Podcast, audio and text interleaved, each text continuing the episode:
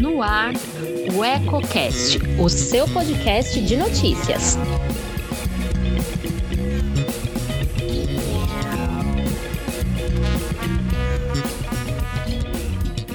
Olá, eu sou Elton Laude e começa agora mais um Politicando, que toda semana traz alguns pontos e contrapontos do meio político. Quer saber o que está dando que falar nos bastidores? Fique comigo. Antes de começar, clique aqui embaixo e inscreva-se. Isso ajuda muito a fortalecer nosso canal e nos motiva cada vez mais a produzir conteúdo relevante, sempre com seriedade e profissionalismo.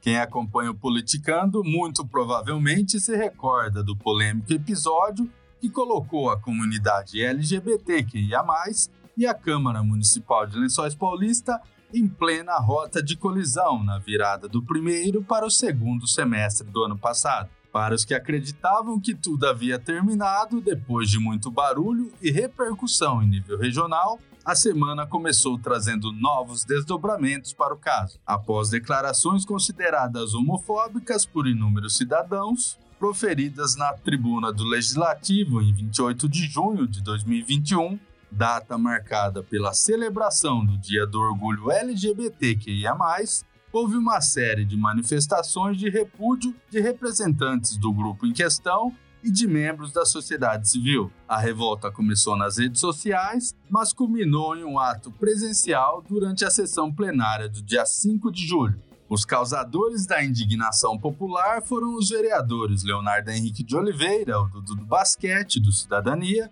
e Mirna Adriana Justo, do PSDB, que na sessão do citado dia 28, durante a apreciação de um projeto que visava instituir uma semana de conscientização e combate à pedofilia no município, fizeram discursos que ofenderam um enorme grupo que luta pela diversidade contra o preconceito e a discriminação.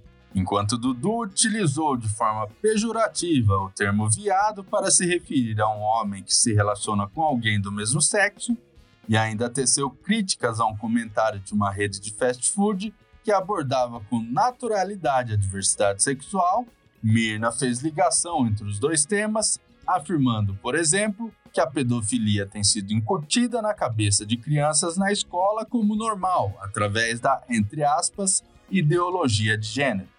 O caso motivou a apresentação de uma representação na Comissão de Ética e Decoro Parlamentar da Casa de Leis. Porém, mesmo após o acolhimento da denúncia pela existência de indícios de materialidade na acusação de quebra de decoro, ambos acabaram isentados de quaisquer infrações pelos colegas, para os quais prevaleceram as defesas sustentadas em questões como imunidade parlamentar e liberdade de expressão.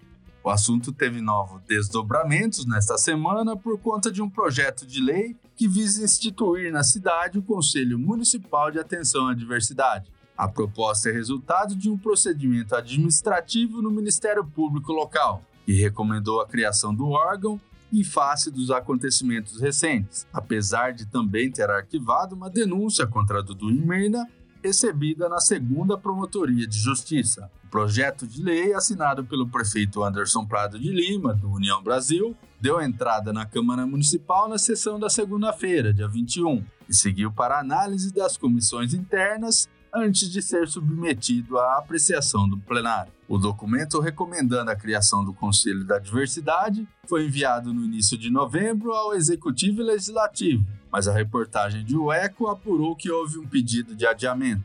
O projeto de lei de número 23 de 2022 estabelece que o Conselho Municipal de Atenção à Diversidade será vinculado à Secretaria de Assistência Social e atuará para combater o preconceito, a discriminação e a violência, além de garantir à comunidade LGBTQIA, os direitos assegurados pela Constituição Federal que inclusive é amplamente citada no procedimento administrativo assinado pela promotora Débora Orsi Dutra. No documento, o MP cita os princípios básicos que regem a democracia e os direitos invioláveis garantidos pela Constituição de 88, com destaque para o artigo 5 que diz que todos são iguais perante a lei, sem distinção de qualquer natureza, e o inciso 4 do artigo 3 que trata da promoção do bem de todos, sem preconceitos de origem, raça, sexo, cor, idade e quaisquer outras formas de discriminação. O documento cita ainda que a Carta Magna também garante punição a qualquer discriminação atentatória dos direitos e liberdades fundamentais, além de dispor que cabe ao Estado assegurar instrumentos adequados para a proteção de toda e qualquer forma de tratamento desumano ou degradante contra quaisquer pessoas.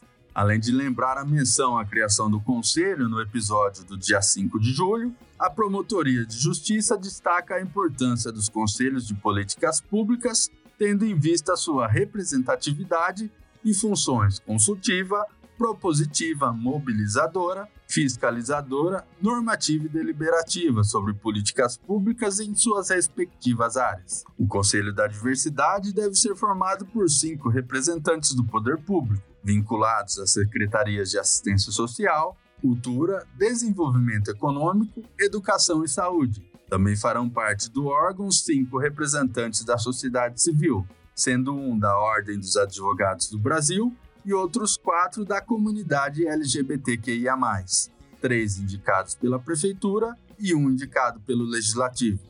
De acordo com o projeto de lei, entre outras coisas, os conselheiros deverão participar da elaboração de políticas públicas que visem assegurar a efetiva promoção dos direitos da população LGBTQIA, propor a adoção de mecanismos e instrumentos que assegurem a participação e o controle social sobre tais políticas públicas, além de efetuar e receber denúncias que envolvam fatos e episódios discriminatórios. Na justificativa, o executivo considera que o respeito às questões da diversidade requer o conhecimento das demandas das pessoas que formam esse grupo e avalia que a criação do Conselho Municipal de Atenção à Diversidade é a ferramenta que possibilita que isso aconteça de maneira organizada e responsável.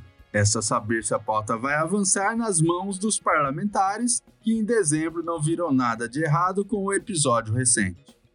Por hoje eu fico por aqui. Continue ligado em nossas plataformas digitais e antes de sair, deixe seu like, comente o que achou e compartilhe com os amigos. Ainda não é inscrito em nosso canal? clique aqui embaixo e também não se esqueça de ativar as notificações para ser informado sobre novas publicações. Até a próxima, um abraço!